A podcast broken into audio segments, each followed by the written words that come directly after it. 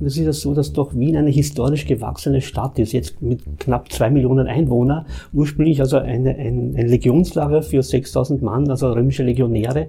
Da kommt schon was zusammen. Also in 2000 Jahren sammelt sich da schon viel zusammen und es sind wirklich tausende Keller in Wien. Und vielleicht jedes 30., 40. Gebäude in Wien hat noch irgendwie Substanzen, die wirklich weit, weit, weit zurückgehen. Ich meine, eine Stadt 2000 Jahre harmonisch gewachsen, da bleibt schon was unter der Erde. Und es ist wirklich eine Stadt unter der Stadt. Herrst Euder Lydia, hast du eigentlich auch eine Leiche im Keller liegen? Na, ich nicht, aber ich hab schon Geschichten gehört. Der Marcello La Speranza und der Lukas Arnold erforschen die Wiener Unterwelt und haben schon manche Entdeckung gemacht. Sogar eine Leich? Ich bin die Lydia Mitterbar. Und ich bin der Marcel Strobel und was das Forscherteam der Wiener Unterwelten so macht und was sie alles finden, hört ihr jetzt im Herst Euder Podcast. Also wir sind jetzt 10 Meter unter der Erde, unter dem ersten Bezirk mit Marcello La Speranza und Lukas Arnold. Wie seid ihr draufgekommen, die Wiener Unterwelt zu erforschen? Ja, also es ist so, also äh, ich komme ja ursprünglich von der Archäologie und habe Geschichte und Archäologie studiert. Und das ist natürlich für mich besonders interessant, die historische Substanz von Wien, weil das doch eine 2000 Jahre alte Stadt ist, diese auch zu dokumentieren. Und gerade im ersten Bezirk, das war ja schon immer so historisch gewachsen, ursprünglich ein römisches Legionslager, im Mittelalter auch eine Festung. Und während des Zweiten Weltkrieges war auch der Innenstadtbereich auch archäologisch interessant, da man auch hier alte Keller, alte Weinkeller auch nutzen konnte und hier dann auch das sogenannte Luftschutznetz innere Stadt integrieren konnte. Das heißt, während des Krieges waren die Keller öffentliche und private Luftschutzkeller. Und das ist natürlich historisch interessant, dass man noch diese Zeitepoche, 39 bis 45, das noch nicht als klassische Archäologie gilt, dass man noch diese Zeitepoche dokumentiert, so lange, bis da irgendwie dann ein Umdenken passiert und dann auch diese Sachen auch in die klassische Archäologie hineinfallen würden. Genau, also mich fasziniert so Lost Places und die, also der geschichtliche Aspekt schon seitdem ich ein kleines Kind bin. Also ich kann mich erinnern, schon mit sieben, acht Jahren, wenn ich mit meinen Eltern irgendwo in Österreich Urlaub am Bauernhof, wollte ich immer zu einer Ruine gehen oder so. Also das hat mich damals schon fasziniert. Einfach auch immer dieses Kopfkino, wie hat's damals ausgeschaut? Wie haben die Leute dort gelebt? Das war halt, wo ich ein Kind war. Und mit der Zeit ist diese Geschichte, dieses Verlangen, die eigene Geschichte, die Zeitgeschichte zu dokumentieren und vor allem zu entdecken, immer stärker geworden. Und vor ungefähr vier, fünf Jahren habe ich mich dann begonnen, wirklich mit der Wiener Unterwelt zu befassen. Da habe ich anfänglich Bücher gelesen von Marcello. Genau, und so hat sich das dann entwickelt. Vor vier Jahren dann eben der Kontakt mit dem Marcello. Und bei mir ist einfach auch immer, so banal es klingt, aber mich fasziniert einfach immer diese Tatsache, wenn man auf der Straße steht. Man sieht die Häuser, man ist begeistert von den Häusern, aber die wenigsten Leute wissen oder äh, also würden denken, was unter ihnen, unter den Füßen liegt. Und wie man ja hier in diesem schönen Keller sieht, wir sind ungefähr 10 Meter unter der Erde. Man hat große Gewölbe. Das würde man von außen nicht erahnen. Also auch diese Faszination, was verborgen in der Unterwelt schlummert, von dem die meisten also von, von denen die wenigsten die Existenz kennen. Und allein diese Tatsache finde ich ganz, ganz spannend und das eben zu erforschen und dokumentieren. Was würdet ihr sagen, wie viel, in wie vielen Kellern äh, wart ihr jetzt schon auf, auf Entdeckungsreise? Pi mal Daumen. Also ich war schon sicherlich in tausenden Kellern, ja. In Wien allein? Also doch, also ich gehe immer, also ich möchte das ja auch dokumentieren für die Bezirksmuseen, fürs Denkmalamt. Und es ist ja so, dass doch Wien eine historisch gewachsene Stadt ist, jetzt mit knapp zwei Millionen Einwohnern. Ursprünglich also eine, ein, ein Legionslager für 6000 Mann, also römische Legionäre. Da kommt schon was zusammen. Also in 2000 Jahren sammelt sich da schon viel zusammen und es sind wirklich tausende Keller in Wien und vielleicht jedes 30., 40. Gebäude in Wien hat noch irgendwie Substanzen, die wirklich weit, weit, weit zurückgehen. Ich meine, eine Stadt 2000 Jahre harmonisch gewachsen, da bleibt schon was unter der Erde. Und es ist wirklich eine Stadt unter der Stadt. Genau, also bei mir sind es logischerweise weniger Keller, aber um die 100 oder 200 werden es sicher auch schon gewesen sein. Und es sind halt auch oft so Zufälle. Oftmals ist man zu Hause, dann ruft ein Bekannter, eine Bekannte an und sagt, ja, da wird gerade ein Haus umgebaut, schaut euch das an.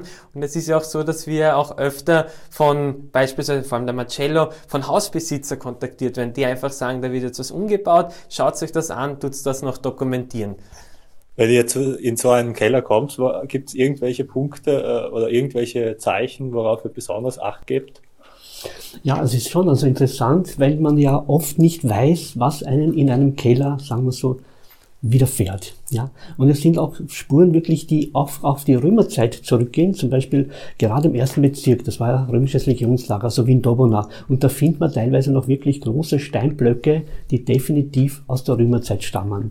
Dann interessant sind auch alte Ziegel. Man kann ja auch Ziegel, also dokumentieren anhand der Stempelung, aus welcher Zeitepoche die Ziegel stammen, kann man ja wirklich, also ein, eine, eine ein Buch, das sich einem öffnet, eine, eine, historische Ansicht, dass man da wirklich sieht, wir, sind jetzt in, in, der Römerzeit, wir kommen jetzt ins Mittelalter, wir kommen in die Neuzeit hinein und das zieht sich kontinuierlich bis in die Gegenwart. Und gerade die Spuren aus der letzten Epoche, also aus dem Zweiten Weltkrieg, die ist natürlich sehr stark in den Kellern auch vertreten. Und da finden wir eben diese ganzen Markierungen, die Leuchtstreifen, die alten Luftschutztüren.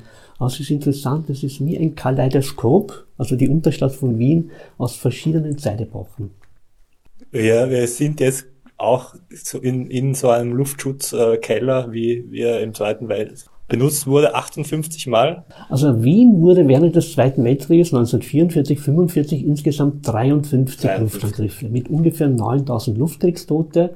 Und gerade bei Beginn des Krieges hat man ja noch nicht damit gerechnet, dass da wirklich auch einmal die Gau-Hauptstadt Wien, die alte K&K Haupt- und Residenzstadt auch einmal äh, bombardiert wird. Es, gab, es wurde aber aus Berlin angeordnet, das war 1940, das wurde genannt, ja, das sogenannte Führer-Sofortprogramm. In ausgewählten Städten, ungefähr in 100 Städten, sollten luftschutzmäßig die Keller auch adaptiert werden. Wien gehörte auch dazu, weil Wien war eine wichtige Stadt, Rüstung, Industrie, Verkehrsknotenpunkt, war die Anordnung aus Berlin kommend. In Wien sind auch die Keller luftschutzmäßig einzurichten. Und darum sieht man hier in, in den Kälern diese ganzen Spuren, die dann speziell gegen Kriegsende dann wirklich sich durchgesetzt haben. Wir sehen hier ein altes Bettgestell, wie, wie gesagt, die lumineszierenden Streifen an den Wänden. Wie viele Leute haben, haben da während des Zweiten Weltkrieges in solchen Kellern Schutz gesucht? Also der Keller war wahrscheinlich ein privater Hauskeller, wahrscheinlich die Hausparteien, bei Fliegeralarm, wenn dann immer im Radio der Kuckuck war, war die Anordnung, so jetzt nehmen wir Sack und Back und gehen jetzt in den Keller. Also man war ja schon trainiert. Also es ist anzunehmen, dass hier die Hausparteien hier Schutz gesucht haben. Aber es war während des Krieges auch so die Anordnung, die Haustore durften nicht versperrt werden. Man konnte auch Passanten, die da zufällig auf der Straße waren, die konnten dann auch hier in die Keller hinein. Also es war quasi dann auch mehr oder weniger öffentlich. Natürlich gab es auch die öffentlichen Luftschutzbunker, aber man konnte auch Passanten von der Straße, die beim Luftangriff überrascht worden waren, die konnten hier auch hinein in den, mhm. in den Schutzbereich dieser Keller. Ja, ich möchte nur noch eine kurze Geschichte äh, äh, erzählen, weil der Marcello zuerst gesagt hat, man weiß nie, was einen in einem Keller erwartet. Eines Tages, also das war vor ein paar Jahren, das wird mir immer in Erinnerung bleiben, da hat mich der Marcello angerufen, es war an dem Nachmittag, da habe ich frei gehabt, und hat gemeint, Lukas, ich habe was entdeckt, komm, ich will, das, ich will dir das zeigen. Ich bin hingefahren, ein schöner alter Keller, zwei Stock tief, kein Licht, weil es eben, also keine Elektrizität dort war, weil es ein alter Keller war. Ich mit der Taschenlampe in, bin dort herumgeirrt und so im dritten Kellerabteil hat dann der Marcello gemeint, ja, schau in die Kiste rein. Und ich habe mir gedacht, da wird vielleicht eine Uniform sein oder irgendein Zeitdokument. Und dann sind mir so halb verschimmelte Horrorclown-Puppen entgegengesprungen. Also es gibt auch solche Erlebnisse und solche Ereignisse. Also man weiß definitiv nicht, was einem im Keller erwartet. Aber genau das macht es ja so spannend. Genau das ist ja auch das, was uns begeistert. Auch dieser Motor dahinter, einfach dieses Unbekannte entdecken.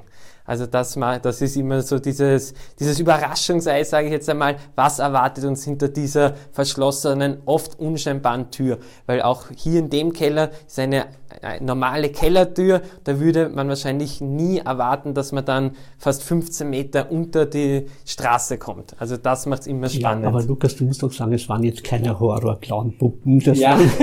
das war mal geliebtes Spielzeug. Ja.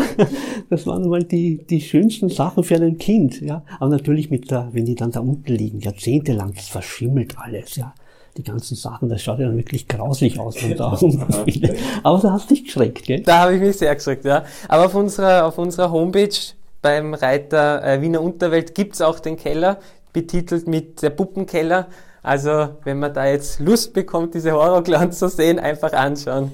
Und sie sind wirklich gruselig. Also das möchte ich schon äh, dazu noch sagen. Aber es ist ja auch so, dass man in den Kellern auch das ganze Klumpert äh, findet, was so Leute einfach deponiert haben. Also oft sind dann Keller wirklich ange, angeräumt mit alten äh, Röhrenfernseher, mit alten Waschmaschinen, mit alten Ski, mit, mit alten ja, Kinderspielzeug. Das liegt da unten. Hier haben wir zum Beispiel ein altes verrostetes Bett. Ja, es sind natürlich auch Sachen, die man sich denkt, na ja, das sind alles Sachen, einst lieb gewonnene Sachen, die wurden dann einfach in den Keller deponiert da unten bleibt das. Alte Autoreifen, alte Bügeleisen. Also es kann doch sehr viel Sozialgeschichte erzählen. Die Relikte aus der Zeit unserer Eltern, Großeltern. Und was auch sehr interessant ist, fällt mir auch gerade ein, vor einigen Jahren haben wir auch in einem Keller Dokumente gefunden, datiert mit ungefähr 1880 war das, glaube ich. Also auch das ist interessant. Man findet nicht nur einst lieb gewonnenes Spielzeug, sondern auch Dokumente, die vielleicht damals, also einfach in den Keller runtergesiedelt worden sind, weil man es in der Wohnung keinen Platz gehabt hat zum Beispiel mhm. und dann vergessen worden sind über, ja, also über Generationen und im weiteren Sinne dann auch über Jahrhunderte und dann fast 150 Jahre das danach zu entdecken, ist natürlich auch was ganz was Spannendes. Aber makabere Sachen, Knochen, ein Skelett habt ihr noch nie gefunden. Gott sei Dank haben wir noch keine Leiche gefunden. es ist nicht in jedem Keller eine Leiche, ja. Also, das können wir belegen, dass es nicht so ist. Ich meine, wenn solche Sachen natürlich passieren, ja, dann tun wir natürlich also die Behörden verständigen, das würden, ist ganz klar, ja. würden wir natürlich machen. Und wenn natürlich historische Bausubstanzen sind, die auch, auch, auch archäologisch interessant sind, da dokumentieren wir, dann verständigen wir natürlich auch das Denkmalamt und den Hausbesitzer, weil wir sind ja jetzt Forscher, die nicht irgendwo hineingehen und das jetzt irgendwie mitgehen lassen oder so. Wir dokumentieren das und wir wollen natürlich das auch in einem historischen Kontext so belassen. Also wir tun jetzt nicht irgendwelche Sachen äh, bemalen oder irgendwie äh, zerstören oder, oder, oder naja, sowieso nicht. Aber wenn irgendwas Historisches, Wertvolles ist, dann werden wir natürlich auch die Behörden kontaktieren.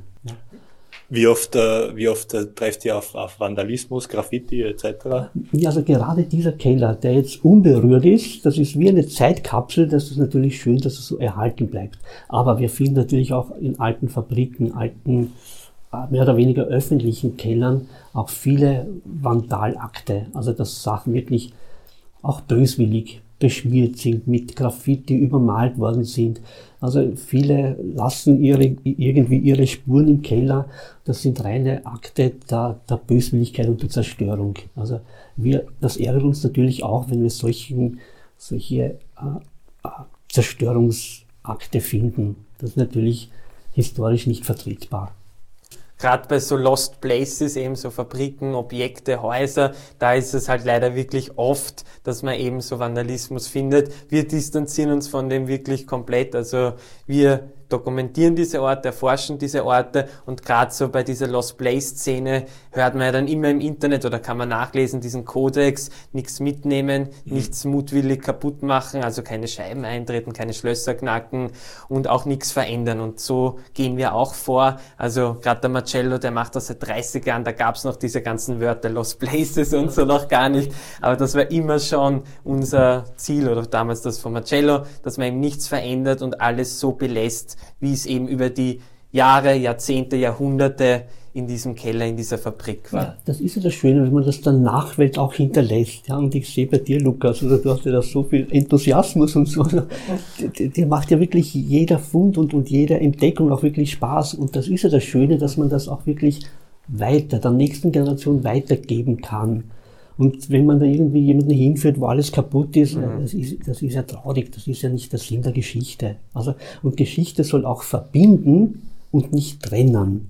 Also wir haben ein Erbe unserer Vorgänger übernommen, das wir eigentlich hegen und pflegen sollen. Ob es jetzt schöne Zeiten sind oder hässliche Zeiten, gerade der Krieg ist natürlich negativ behaftet, aber auch hier bin ich der Meinung, soll auch die, die Substanzen, die in den Kellern sind, jetzt nicht Geschichte trennen, sondern Geschichte verbinden. Weil wir haben hier eine einmalige Chance, wirklich in die Generation unserer Vorgeneration einzutreten und das Leben wirklich von damals auch physisch und mental nachzuempfinden. Ich glaube, genau, so ja. siehst du das auch. Ja? Vollkommen ja. richtig. Also da kann ich eigentlich gar nicht viel noch dazu sagen. Aber was zum Beispiel auch da noch zu, zu erwähnen ist, oder wie es Marcello schon gesagt hat, aber ein Beispiel, gerade bei Lost Places, da gibt's leider nicht oft und oft sind es wirklich Zufallsfunde, aber zum Beispiel Villen. Villen, die vor Jahre, Jahrzehnten, wo beispielsweise der Besitzer gestorben ist. Oft sind es dann Erbstreitigkeiten, dass sich die Erben untereinander nicht einig sind, wer bekommt's, was dann dazu führt, dass dieses Objekt dann jahrelang, jahrzehntelang einfach unberührt ist. Mhm. Und da gibt's dann, und da, da haben wir jetzt schon ein paar Mal wirklich das Glück gehabt, dass wir da reingegangen sind und das war wirklich wie eine Zeitreise. Also da war das Mobiliar aus den 70er Jahren, da war noch alles eingerichtet, das, die Gewänder in den Schränken und das sind halt so ganz, ganz besondere Zeitkapseln. Und wie der Marcello richtig gesagt hat, da können sich so junge Leute wie ich, die ja nicht aus dieser Zeit sind, noch wirklich zurückerinnern. Wie war das Leben meiner Eltern, meiner Großeltern? Und das sind wirklich ganz persönliche, emotionale Orte und Erlebnisse, die man da hat. Und das ist wie so ein Geschichtsbuch, was man vor sich hat und was man als Person erkunden kann. Und das macht so Orte auch ganz spannend natürlich. Rechtlich vielleicht auch ein bisschen schwierig, in zum Beispiel so eine Villa äh, ja, einzusteigen, nehme ich mal an. Ich meine, ihr macht nichts kaputt und, und nehmt ja nichts mit und das ist alles gut, aber im Endeffekt ist es ja fremdes Eigentum.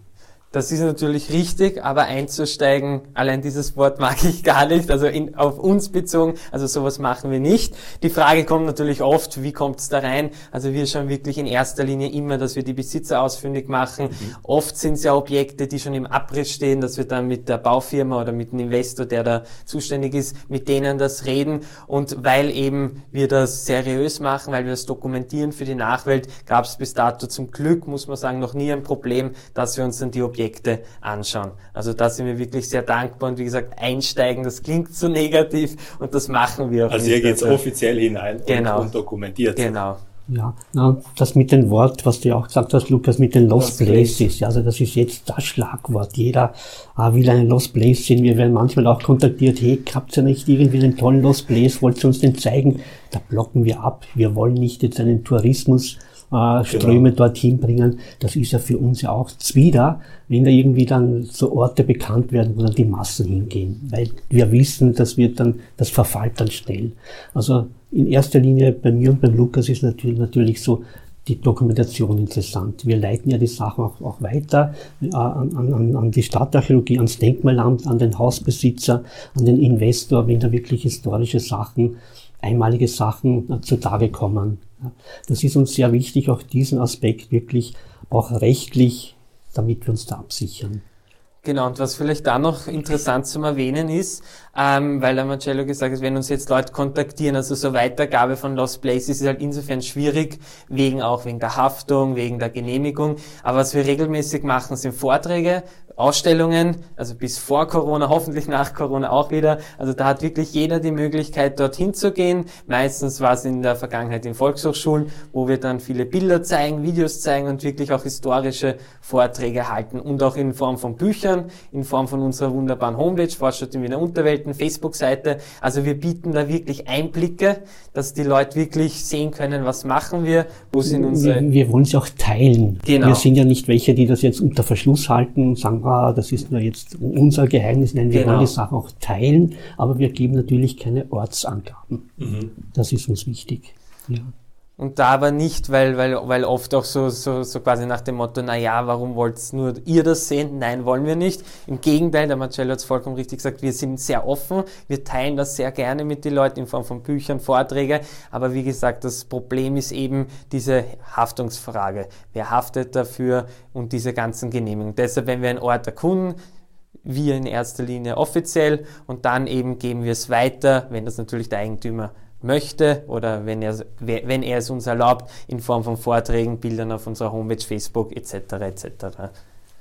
Wenn ich irgendwas Interessantes finde, das heißt es ja auch nicht automatisch, dass, dass das ganze Haus gleich unter Denkmalschutz gestellt ja, wird. Das wollen wir nicht. Dazu haben wir, sind wir auch nicht befugt. Ja, also, äh, es ist natürlich so, wenn jetzt Leute fragen, was macht ihr da? Ja, oder was wollt ihr eigentlich machen?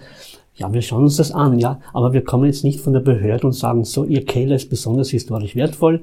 Sie dürfen jetzt nichts verändern, äh, der muss jetzt im Originalzustand bleiben. Dazu haben wir keine Befugnis. Das ist dann immer, der Hausinhaber muss das dann mit den Behörden abklären.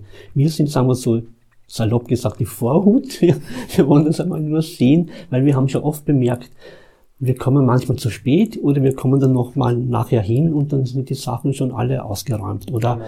es ist Umbauarbeiten, das verschwindet dann. Ja. Und es ist doch ewig schade, wenn das nicht festgehalten wird. Ich meine, es sind ja interessante Sachen. In einem Keller habe ich mal gefunden, da hat einer mit Bleistift an einer Ziegelwand geschrieben, beispielsweise jetzt, ja, 12. März 45, heute viele Bomben gefallen. Das sind so kurze Momente, die einer im Keller mal aufgeschrieben hat, und das ist ein Zeitdokument.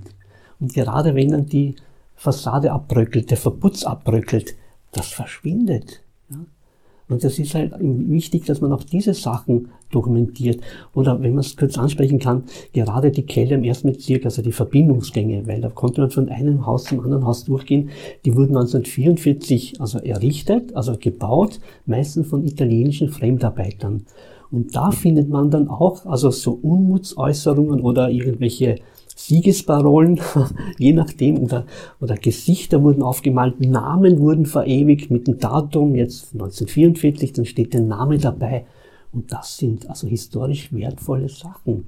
Die kann man nicht einfach so, ja, wir dokumentieren das, aber man kann sie nicht einfach dem Schicksal überlassen, dass diese Sachen dann wegkommen. Und ich denke mal, da, wenn wir da jetzt eingreifen, wenn wir da die Fotos machen, wenn es der Lukas fotografiert und ich dokumentiere, und dann ist es zumindest einmal festgehalten. Ja. Und es ist ja doch auch ein Spiegel unserer Zeit. Wie gehen wir mit der Vergangenheit, wie gehen, wie gehen wir mit dem Erbe um? Ja. Und das ist wichtig, dokumentieren. Weil wenn es dokumentiert ist, dann ist es zumindest einmal festgehalten. Genau, und der Marcello hat schon erwähnt, gerade im Moment in der jetzigen Zeit, wo wir leben, ist halt wirklich ein großer Wandel. Also es werden auch ganz viele Fabriken, leerstehende Häuser abgerissen. Gerade also im ersten Bezirk, aber allgemein werden ganz viele Keller, jetzt ganz aktuell mit dem U-Bahn-Bau, mit der Verlängerung der U2, mit dem Neubau der U5, die fallen einfach den neuen U-Bahn-Tunnel zu Opfer, wenn man das so salopp sagen kann. Und da ist halt auch, da sehen wir uns halt auch in der Aufgabe, dass wir das noch dokumentieren, weil wie der Marcello richtig richtig sagt, sobald die verschwunden sind, man kann die sich nicht mehr zurückwünschen. Und wir dokumentieren das in Form auch von Büchern, das schreibt ja der Marcello, wirklich tolle Fachliteratur, wo einfach jeder, der sich da interessiert, nachschlagen kann, wo auch tolle Fotos drinnen sind, wo wirklich sich jeder, der da Interesse hat, sich das anschauen kann. Und das ist halt auch unsere Aufgabe eben, die Dokumentation für unsere Nachwelt, für die Leute, die da Interesse haben. Und das ist auch unser Motto hinter dem Ganzen. Also ich möchte das auch an der Stelle betonen, das ist unsere, also unser großes Hobby. Also wir haben alle beide einen anderen Brotberuf, wenn man das so schön sagen kann. Aber es ist einfach unsere Leidenschaft und ja, Aufgabe im weiteren Sinne, weil wir uns, also uns macht das einfach Spaß und wir wollen das einfach dokumentieren. Genau. Ja, Spaß machen, ja, natürlich ist der Spaßfaktor auch dabei, aber bei mir als Historiker ist das natürlich auch eine, eine Bestimmung. Also ja. ich habe mir ja ausgesucht, Geschichte und Archäologie zu studieren, um gerade dann diese Sachen auch wirklich auch beruflich, sagen wir so, auch zu dokumentieren. Vielleicht noch als, als letzte Frage, ihr seid doch schon viel in, in Wien herumgekommen und unter Wien auch. Gibt es einen Ort, wo ihr noch nicht wart, wo ihr aber sagen würdet, da würde ich gerne mal, da vermute ich was oder da ist was und da würde ich gerne mal reinschauen? Ja, natürlich gibt es Sachen, wo, wo bis jetzt immer die Tür zu ist, wo, wo wir nicht reinkommen. Ja, aber wir wissen ja nicht, was ist da drinnen. Das ist ja das Erlebnis. Also wir können ja nicht sagen, dort ist jetzt das und das speziell gut. Es gibt natürlich auch also Hinweise, aber natürlich der, der entscheidende Faktor ist, wir wissen oft nicht, was uns in einem Keller erwartet. Das heißt, man kann schon darauf spekulieren, dort ist jetzt Epoche, Römerzeit, Mittelalter, Stadtmauer, aber was dann letztendlich, schlussendlich wirklich dort ist. Ja, so wirklich ein Ort, ein Keller, ein Lost Place, wo, wo ich jetzt sage, da will ich unbedingt hin. Schwer zu sagen, weil es ist, man kennt es ja, glaube ich, selber, wenn man weil ich, ich vergleiche es auch gern in der Schule, beispielsweise beim Deutschaussatz, bei einer Schularbeit, da ist, hat man den Druck und mir ist zumindest öfter so gegangen, dann ist mir einfach nichts eingefallen. Einfach wenn ich diesen Druck habe. Und so ist das im übertragenen Sinne auch bei uns, weil wenn wir uns denken, wir müssen dort rein oder so. Es ist irgendwie Schicksal, da hat man einfach wenig Glück. Wenn man nicht dran denkt oder wenn man einfach so wie wir offen sind, was erwartet uns, wir lassen uns überraschen und das sind gerade diese Zufallsfunde, wie ich sie immer nenne, sind wirklich tolle Sachen. Also wo man einfach überhaupt nicht das erwartet, überhaupt nicht dran denkt, wenn einfach dann das Telefon läutet, ja, kommt in einer halben Stunde da und dorthin, das sind wirklich die schönsten Sachen. Also da wirklich aufhängen, dass man sagt, das will ich unbedingt sehen, mache ich nicht, weil es schwierig ist und einfach auch aus Erfahrung gerade solche Orte, wo man immer darüber redet, man will die sehen, die sieht man dann nicht und andere Orte, wo man sich denkt, ah, da komme ich eh nie hin, das wird eh nie was, das ist dann wirklich oft so, passt am nächsten Tag, hat man das gesehen. Genau. Was interessant ist, auch in alten Kämpfen, Fehlern, wenn man wirklich unerwartete Sachen findet, zum Beispiel alte Fotos. Ja? Wenn einer was deponiert hat und dann liegt, liegt das alte Fotoalbum da drinnen und wenn man da das sich das anschaut und da sind alte vergilbte Fotos von Personen, die womöglich schon lange tot sind oder vielleicht von Babys, die jetzt erwachsen sind und man findet solche Fotos, dann ist natürlich auch emotional. Genau, also, ja das ist dann auch dabei, ja. Oder alte äh, Schulhefte, ja. Jemand deponiert seine alten Schulhefte und seine alten Schulbücher im Keller, vergisst das dann und dann hat man die alten Schulbücher da unten, die alten Aufsatzhefte. Das sind auch solche Momente, die sind emotional voll da. Wenn man Sachen aus der Römerzeit findet, ja, gibt's ja auch, also römische Stempel von der 10. Legion wie in Dobona, was hier stationiert war. Wenn man die Sachen aus der 2000 Jahre alten Geschichte findet, die Römerzeit, das ist emotionallos, das ist emotional tot. Aber die Sachen aus der jüngeren Vergangenheit, alte Briefe, ja, wenn man die da findet, das berührt einen. Also gerade die jüngeren Sachen, da kann man noch mitfühlen und mitdenken und, und mitempfinden. Und das sind diese spannenden Sachen, die eigentlich eine be gewisse Begeisterung auch auslösen. Habt ihr Kommentare oder Anregungen für unseren Podcast? Dann schreibt uns auf redaktion.vienna.at. Wart ihr zufrieden mit uns? Abonniert uns auf Spotify, iTunes und überall sonst, wo es Podcasts gibt.